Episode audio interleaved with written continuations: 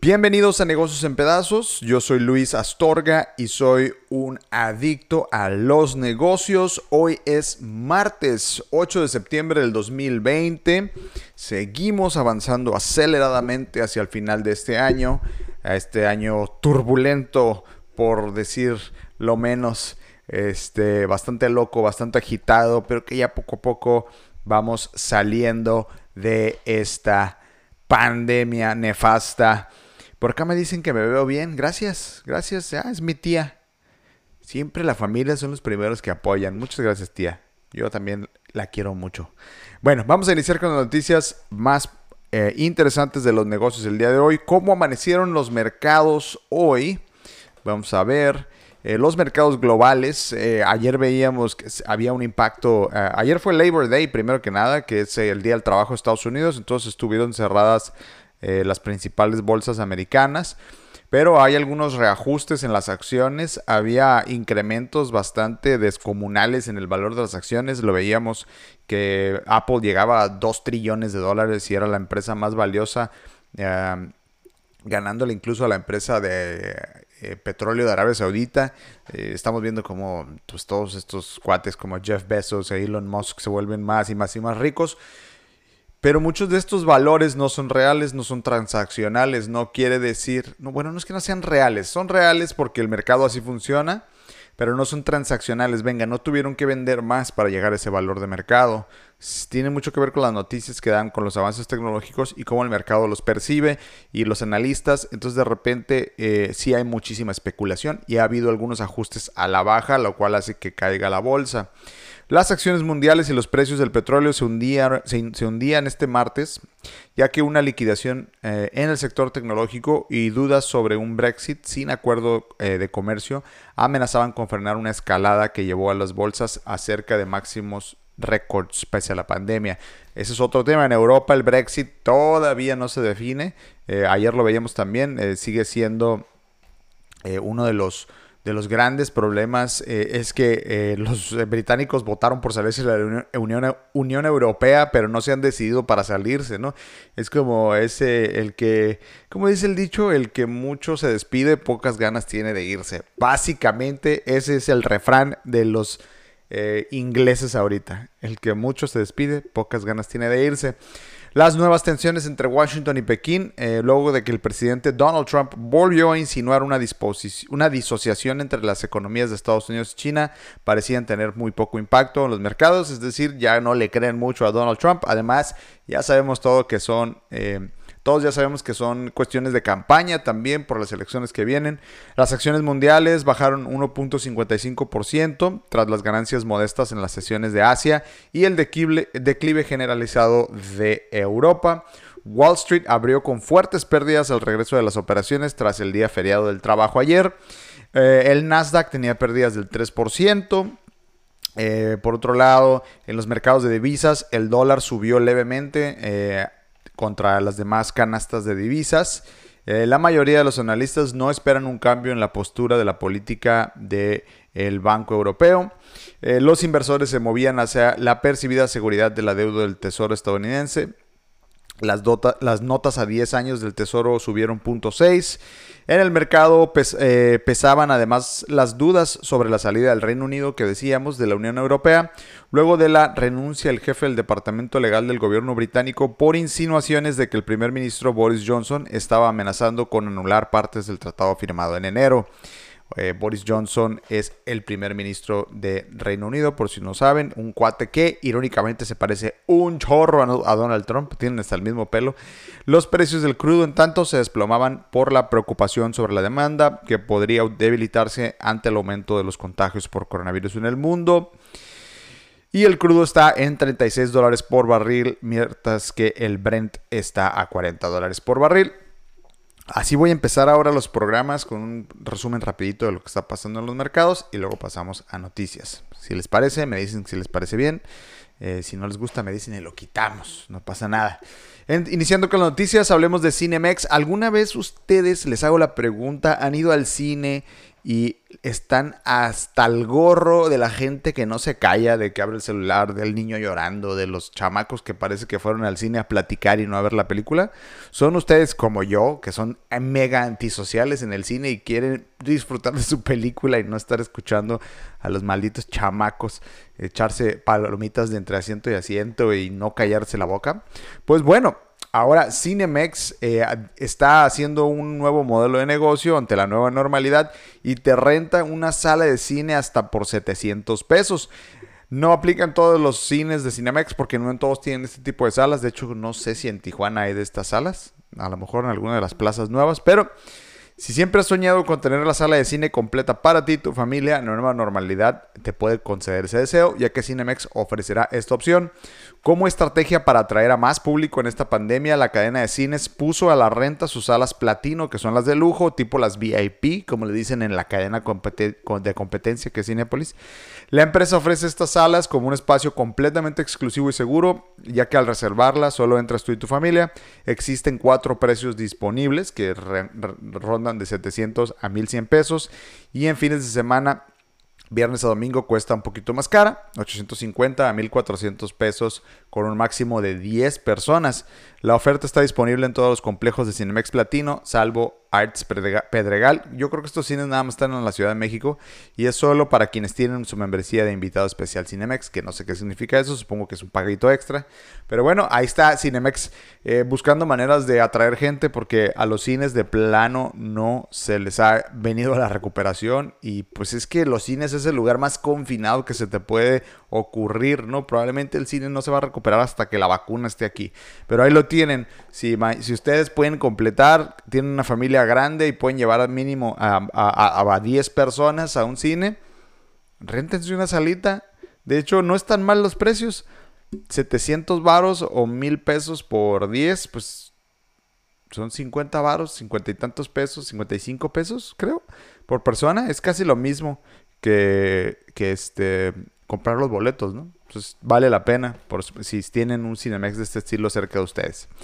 Por otro lado, Nestlé, la empresa Nestlé avanza hacia la meta de los empaques sustentables. Nestlé ha aumentado al 87% la proporción de empaques reciclables o reutilizables de sus productos, avanzando hacia un objetivo del 100% para 2025. Fíjense, no sabía yo que Nestlé tenía este objetivo, es un objetivo muy agresivo, muy interesante, que 100% de todos los empaques de Nestlé sean sustentables. Eh, este día ofreció ejemplos de innovación para reducir los residuos.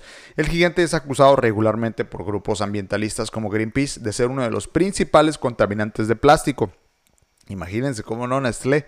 Nestlé se ha comprometido a reducir su uso de nuevos plásticos en un tercio para 2025 y gastar hasta 2 mil millones de francos suizos, que son algo así como 2.190 millones de dólares, para impulsar la utilización de plásticos reciclados. El empaque tiene un rol esencial en la preservación de la integridad y seguridad de nuestros alimentos. Al mismo tiempo, la contaminación plástica sigue siendo un problema importante en todo el mundo, dijo el jefe de operaciones, Magdi Batato, a periodistas en la sesión informativa. La compañía con sede en Suiza dijo también que recientemente lanzó un sistema recargable para alimentos para mascotas en Chile que permite entregas a los consumidores sin empaque adicional. Los desechos plásticos causados por los envases de comida para llevar y los envases de entrega en línea crecieron durante la pandemia y no nada más eso, imagínense toda la contaminación. Estoy seguro que van a salir documentales como en un año, año y medio, dos o menos sobre todo lo dónde están yendo a parar todos los cubrebocas, los guantes, los envases de los antibacteriales, de los, este, ¿cómo les llaman? De los, esta cosa desinfectante que te ponen en las manos. Eh, todos esos envases son plásticos, telas, que seguramente son antidestructibles. O sea, andes, aquí estoy viendo un cubrebocas que tengo. O sea, esos dónde van a parar y probablemente y no son reciclables, muy, muy seguramente por el tema de que pues qué tal si traen coronavirus no o sea no sé cómo se maneje eso Cambiando de tema, eh, la venta de libros cayó un 63% en México durante el segundo trimestre eh, debido al COVID-19. Y digo, para empezar, México no somos un país de muy ávido a la lectura. La lectura no está dentro de nuestra cultura, me incluyo, yo no soy un gran lector. Y si de por sí es una industria que ya ha estado batallando, pues esto le vino a dar todavía más duro. Durante los primeros tres meses de la pandemia del coronavirus, eh, de abril a junio, la venta de libros se desplomó 63% en comparación con el segundo trimestre del 2019 ya que las librerías evidentemente no fueron consideradas eh, una actividad esencial y por ende estuvieron cerradas, las librerías físicas. Entre abril y julio de este año se vendieron poco más de 3 millones de libros, es decir, 5.1 millones de unidades menos que en el mismo trimestre del año anterior. 3 millones de libros será poco o será mucho para un país. Eh, hasta ahorita me voy preguntando eso. Ahorita lo voy a buscar. ¿Cuántos libros se venderán? Siento que estos 3 millones eh, se han de vender eh, eh, en Estados Unidos en un fin de semana, ¿no? Vamos a, incluso vamos a usar la tecnología y googlearlo aquí. Uf, tan solo en, en 2019 en Estados Unidos se vendieron 689 millones de unidades de libros. Gracias Google. 689, estamos hablando de que por lo menos se vendieron, wow, casi 60 millones de libros por mes.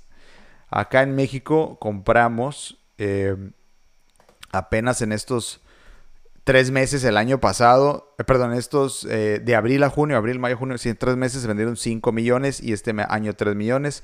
Eso quiere decir que aquí andamos en el orden de los 20 millones de libros, más o menos 20 o 30 millones de libros al año, contrario a 680 millones de libros que se venden en Estados Unidos. La industria, para que vean las proporciones de la industria, ¿no? para que vean si es negocio ser un autor en México o no. Eh, la crisis sanitaria obligó a las librerías independientes de la Ciudad de México como Murciélaga, Casa Tomada y Gato Literato a integrar el e-commerce, evidentemente, como todas las industrias, con sus redes sociales, además de ofrecer cursos de literatura virtuales. Y de hecho, hace unas semanas también salió una noticia de Gandhi, que cerró una de sus librerías más emblemáticas de la Ciudad de México y también tuvo que migrar completamente al e-commerce, que de hecho, pues Amazon es el rey de la venta de libros por e-commerce desde hace muchísimos años. Si no me equivoco, creo que así es como inició Amazon vendiendo libros. Este, además de que pues hay una preferencia también por el ebook, ¿no? Ahora, eh, aunque tener un libro con físico es, bastante satisfactorio, les puedo decir eso. Durante los primeros tres meses de la pandemia, como les decía, un 63% de reducción. Eh, y pues bueno, aquí lo tienen el tema de las librerías, como también están sufriendo. Si ustedes tienen una librería cerca de su ciudad, de su pueblo, de su eh, estado, por favor, vayan y compren un libro, apóyenlos, de preferencia si no es una cadena. Aunque si es nada más tienen cadenas, apoyen a las cadenas, pero este es un negocio que está muriendo poco a poco, lamentablemente. Eh, y además los espacios pues están en suspenso. Eh, ¿Por qué? Porque recordemos que muchas de las librerías tradicionales o antiguas o, de ciudad o de, tradición tenían espacios de lectura, incluso espacios donde se lee poesía y se hacen pequeños eventos, pues todos esos espacios están muertos ahorita. Eh, y bueno, y esto es una oportunidad también para las librerías para reinventarse, ¿no? Eh, está el e-commerce, están los canales de comunicación alternos como YouTube, como Facebook, como Instagram. Si algunos de ellos no los habían explotado, no los habían eh, tomado en cuenta, ignorado, pues ahora estamos forzados a utilizarlos. Así, y no nada más ellos, ¿eh? A ti también, que te estoy viendo por aquí, o que me estás viendo tú también. Si tienes un negocio y no has entrado al e-commerce o a explotar los canales nuevos, que básicamente son los que dominan, pues te vas a quedar atrás, amigo. Bueno, por otro lado, eh, veamos, tenemos aquí la Universidad de Oxford también inició ya su eh, ensayo de la segunda etapa de la vacuna del COVID en 19 humanos. Recordemos que los rusos fueron los primeros con la vacuna Sputnik. Ahora Oxford, que es la desarrolladora en conjunto con AstraZeneca y la vacuna que de hecho se va a producir en México, para la aplicación en México y Latinoamérica. Una nueva vacuna experimental, de hecho, para el COVID, originada en la Universidad de Oxford, ha comenzado los ensayos eh, humanos en Australia en asociación con el Serum Institute of India, el mayor fabricante de vacunas del mundo. Creo que esta es una vacuna alterna a la que ya habíamos hablado. El tratamiento fue desarrollado por Spy Biotech, una compañía que salió de Oxford, creada por investigadores que trabajaron junto a Adrian Hill y Sarah Gilbert en el Instituto Jenner de la universidad.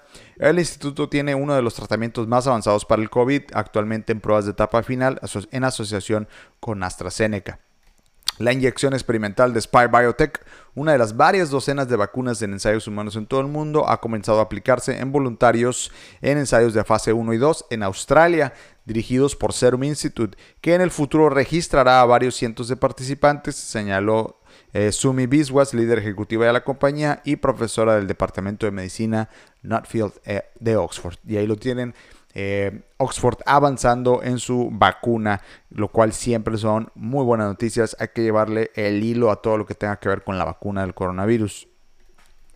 Otra nota, una nota interesante que salió en Forbes, que habla de este tema eh, de lo que es la controversia de la, de la aplicación de nuevos impuestos y restricción de ventas de productos con altas cantidades de calorías o azucarados para menores, pero que adicionalmente, aparte de que se están prohibiendo la venta para menores, se están tratando de incrementar los impuestos de manera drástica en el tema de las bebidas refrescantes con altos grados de azúcares, venga, los refrescos eh, o las sodas, como les decimos acá en Baja California, eh, los, las gaseosas, como les dicen en Europa.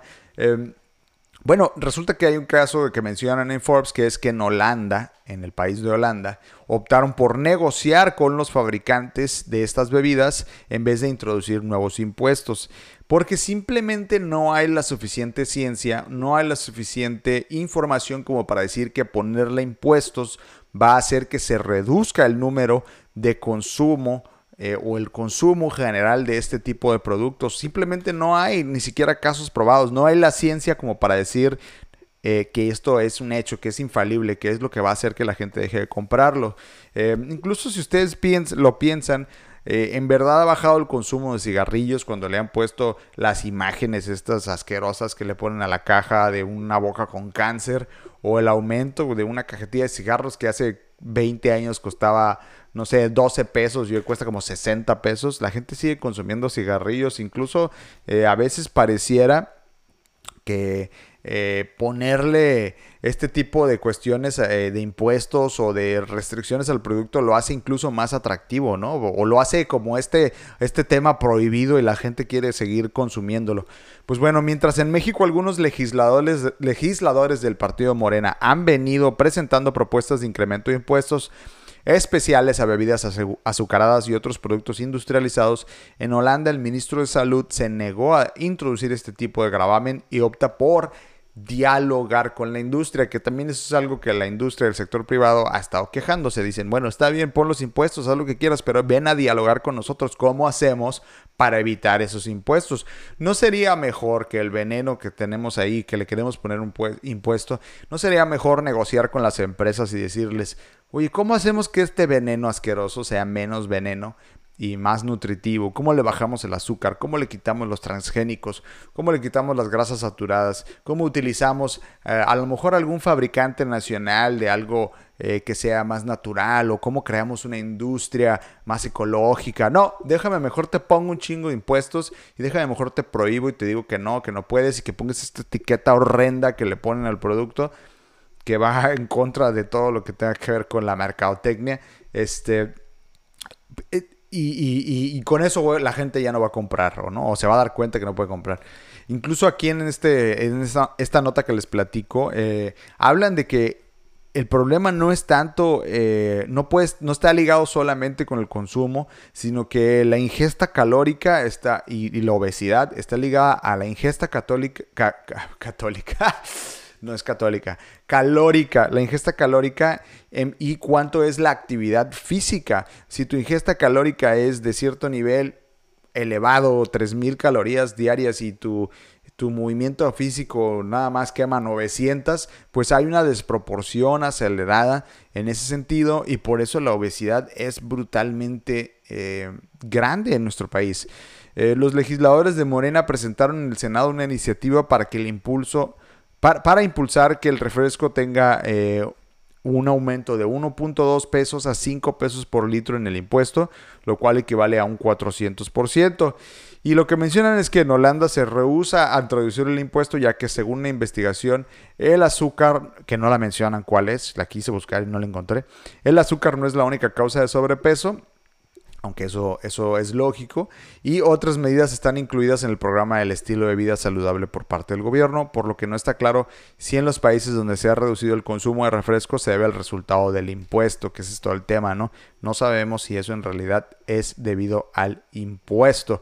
Yo desde que salió esta onda de la prohibición, la verdad no he estado 100% de acuerdo, entiendo que hay una necesidad de mejorar el estilo de vida. Entiendo que incluso el coronavirus nos vino a decir, hey, si sigues descuidando tu cuerpo, te voy a matar. O sea, el, virus lo que hace es matar a esta gente o a mucha de esta gente que está en este, este, pues, eh, ¿cómo le llamaban a este, esta geografía vulnerable, ¿no? Entonces, bueno, ahí lo tienen. Holanda contra lo que está haciendo México. Creo que es necesario dialogar, creo que es necesario dialogar con el, sector industrial, con el sector de este tipo de alimentos y mejor pedirles que creen productos más nutritivos. Legislar a lo mejor sobre la proporción de, de elementos que pueden tener estos productos para hacerlos más nutritivos en vez de imponer, pelear, confrontar, ¿no? Ponerse tú a tú con este tipo de empresas. Bueno, por otro lado, los aviones 787 Dreamliners de Boeing serán revisados por un error en la producción y esta no es la primera vez que eh, Boeing está en problemas con su producción, diseño, ingeniería de productos. De hecho, el Dreamliner, si ustedes buscan en internet pueden buscar un documental que se llama Broken Dreams. Si hablan, si entienden el inglés, a lo mejor pueden encontrar alguno con subtítulos o traducido, pero hay uno que se llama Broken Dreams de Dreamliner Em, que habla sobre cuando se lanzó el Dreamliner tenía bastantes problemas, eh, errores de producción, de ingeniería que fueron ocultados por Boeing. Y hace un año y medio es también el 737 MAX de Boeing fue em, suspendido sus vuelos debido a dos accidentes fatales que estaban relacionados al software de la computadora del, sistema que nivelaba el peso del motor contra la inclinación de la, de la, punta del avión. La punta del avión, debido a que los motores son más pesados, se inclina un poquito hacia arriba, lo cual hace que el vuelo no sea normal y la computadora lo que hacía era nivelarlo de nuevo. Eh, ese, ese, software fallaba, no era bueno y fue de la causa de estos dos accidentes fatales que cobraron la vida de más de 300 personas. Pues de nuevo Boeing tiene problemas, de nuevo Boeing sale eh, em, pues embarrado con estos problemas, la Administración Federal de Aviación de Estados Unidos considera realizar inspecciones que podrían cubrir cientos de aviones 787 Dreamliner de Boeing. El 787 es un avión gigantesco, enorme. Aquí en México el que maneja Dreamliners, de hecho, solamente es Aeroméxico y lo hace para, es el, este es el avión que utilizan para ir en transatlánticos y también lo usan un poco, de hecho se usa en el vuelo México-Tijuana, se usa mucho el Dreamliner. Es un avión precioso, es un avión increíble, se vuela eh, muy muy cómodo y de hecho casi no tiene eh, turbulencia. Eh, de hecho, lo promocionan mucho porque los filtros de aire son mejores que otros, por lo cual el jet lag o el cansancio por el vuelo es mucho menor. Entonces, el Dreamliner ha sido promocionado. Yo he volado en Dreamliners eh, en viajes nacionales y, e internacionales y es un avión muy bueno, pero desde el inicio ha tenido problemas. Ahora mencionan que los problemas están relacionados a la producción en una planta. Informó la agencia Reuters citando al diario Wall Street Journal, que recuperó un memorando interno del gobierno y personas familiarizadas con el tema. Boeing dijo en agosto que algunas aerolíneas operan sus 787 Dreamliners, los retiraron después de que identificaran dos problemas de fabricación distintos en la sección del fuselaje. En el memorando del 31 de agosto, Boeing le dijo a la FAA, que es la Federación de Aviación de los Estados Unidos, que había fabricado algunas piezas en sus instalaciones de Carolina del Sur que no cumplían con sus estándares, según la información publicada por el diario estadounidense. La FAA puede exigir inspecciones más completas o aceleradas que podrían cubrir cientos de aviones. Dicha directriz de seguridad podría cubrir hasta 900 Dreamliners entregados entre 2011 eh, desde 2011, según el informe. La decisión final sobre la directiva dependiente eh, de las revisiones en curso de Boeing y la FAA. Eh, es muchísimos aviones. Estoy seguro que dentro de esos aviones están los aviones que tiene este Aeroméxico de este lado. Eh, pero sí, incluso aerolíneas como de bajo costo, como New Regan Airlines, que sale de aquí a Los Ángeles directo a Barcelona, utilizan el Dreamliner porque es el, de los más usados en transatlánticos. Por otro lado, una buena noticia relacionada al TEMEC y a nuevas inversiones en México. Llega una empresa nueva a Aguascalientes. No es, no es la primera vez que sigo escuchando Aguascalientes. Creo que algo está haciendo bien el gobierno del estado. Están captando algunas de las nuevas inversiones. La empresa Reneuvo Renuevo, no, Reneuvo, Reneuvo, hará la primera inversión de la era Temec en Aguascalientes. La compañía canadiense Reneuvo Group anunció este lunes una inversión de entre 50 y 60 millones de dólares, algo así como 1.200 millones de pesos, en Aguascalientes, donde instalará un complejo de reciclaje y fabricación de componentes para la industria automotriz y aeroespacial. Se trata de la primera inversión extranjera que llega al Estado tras la entrada en vigor del TEMEC y la más grande de origen canadiense desde el 1999, según datos de la Secretaría de Economía. El complejo de Renewo Canadian Industrial Park proyecta el procesamiento anual de hasta 24 millones de neumáticos y más de 54 mil toneladas de plásticos postindustriales y postconsumo. La mira de la compañía canadiense está puesta especialmente en la industria automotriz, aparte una industria dedicada al reciclaje que eh, me parece excelente. González aseguró que, aunque el plan original era que nueve empresas de Renewo Group Inc. se instalaran en el parque, algunas empresas públicas canadienses y otras no relacionadas con el corporativo también llegarán a Aguascalientes. Entonces no es solo una, son varias dentro de un complejo. Randy Harris, vicepresidente de operaciones del grupo, afirmó que la compañía analizó varios estados del país para instalarse. Entre otras razones, dijo, se eligió Aguascalientes por los estímulos económicos que ofreció el gobierno. Por eso les digo que felicidades al estado de Aguascalientes porque captó los estímulos económicos. Se refiere a que muchas veces los estados lo que hacen es básicamente para, para, para convencer a una empresa de que lleguen, les dicen vente aquí, los primeros cinco años no pagas este, impuestos o los primeros cinco años no pagas renta o te regalo el pedazo de tierra para que te pongas aquí. Y miren, mucha gente está en contra de este tipo de cosas y pueden decir, no, pero ¿cómo llegan aquí y no pagan impuestos? ¿Cómo les vamos a regalar un pedazo de nuestra tierra soberana? Pedazos de espacio que no tienen uso, que no tienen ningún este, sentido y pues bueno, si, el espacio no está en uso y eso va a generar una empresa de 5 mil empleos que va a beneficiar al gobierno y va a generar una cadena de valor, pues venga, eso es, eso es, eso es progreso, eso es parte de esto. Ahora, eh, por ejemplo, hay muchas empresas que sí pueden ser muy controvertidas. Por ejemplo, pasó en Mexicali con el tema de Constellation Brands. El problema no era Constellation Brands, el problema era el acuerdo que se hizo Constellation Brands por parte del gobierno anterior de Kiko Vega. Ah, les doy una referencia muy local de acá de Baja California, donde básicamente les regalaron el agua. Y por esa parte, pues, venga, hay de, tratos a tratos, ¿no? Se trata de ganar, ganar, no puede ser nada más de un lado. Pero bueno, eh, qué bueno por Aguascalientes y la nueva planta Reneuvo. Por otra parte, la empresa mexicana más grande de... Eh, vidrio, de procesamiento de vidrio, Vitro planea fusionar algunas de sus subsidiarias.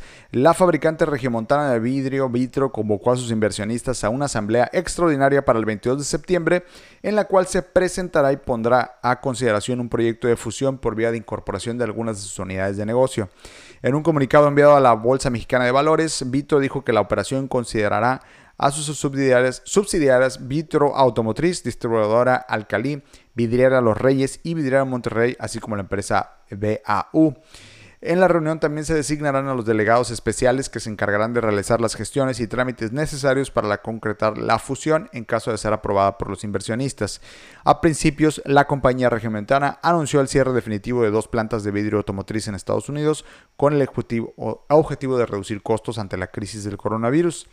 La medida permitirá reducir costos fijos y mitigar el impacto de la crisis, dando mayor utilización a otras plantas del sistema que estén mejor equipadas tecnológicamente. Esto es una oportunidad que le dio a Vitro de darse cuenta, pues, qué líneas de negocio, qué plantas no están pues, bajo dando el ancho, ¿no? O sea, dando los, costos que necesitan eh, y les permite fusionar, eficientar eh, y reducir el número de eh, equipos, plantas, lugares que tienen eh, en eh, México. Eh, me pregunta Tavo Rosa, ¿solo se dedica a vidriera automotriz? No, Tavo. De hecho, Vitro se dedica a casi todos los vidrios que hay en México son de Vitro.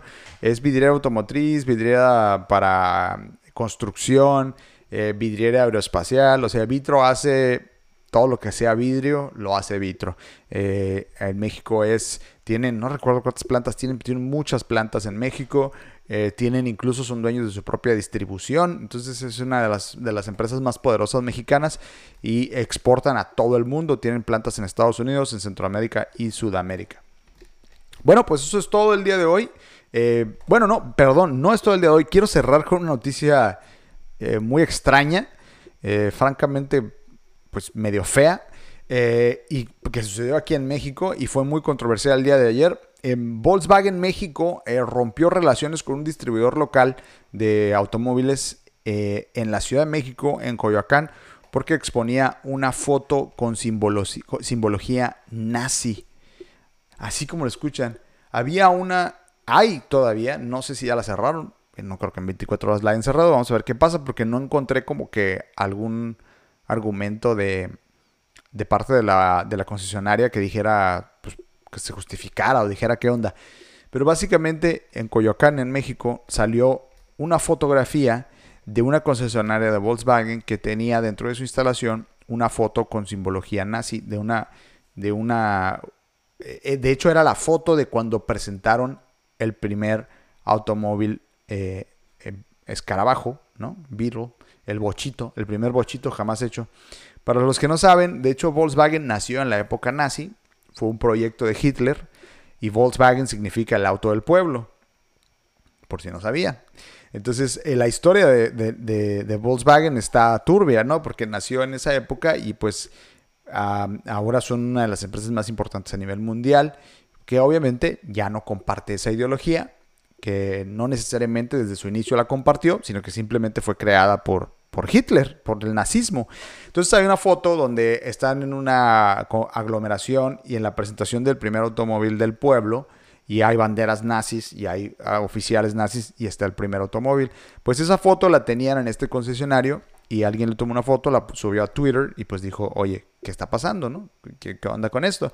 Y la asociación eh, más importante, que es el centro Simon Wiesenthal de Asociación Judía que monitorea también este tipo de cosas para que no haya, eh, pues básicamente, propaganda nazi en el mundo. Em, y eh, se quejó y dijo que deberían de, quitar y cómo es que Volkswagen está asociado a, esta, a, este lugar. Pues bueno, la polémica surgió en esta, eh, en esta publicación en una red social y hay muchísimas opiniones encontradas. Hay gente que dice, pues obviamente que está mal, y hay mucha que dice, bueno, pues es una foto histórica y es cómo nació el, el, el Volkswagen, ¿no? Nació en el nazismo. Mi opinión personal, no debería de haber ni una imagen de una suástica en el mundo. Eh, de todas las cosas controversiales que pueda haber en este mundo, esta es probablemente la única donde tenemos que pintar una raya muy marcada, muy fuerte. Si ustedes quieren intolerante, o sea, de, en el sentido de decir no, de no tolerar el nazismo en ninguna especie de representación, por más que sea histórico. ¿Quieren historia? ¿Quieren poner algo histórico como esa imagen? Vayan a un museo. Los museos están ahí para recordar y para no olvidar y para que no se repita la historia.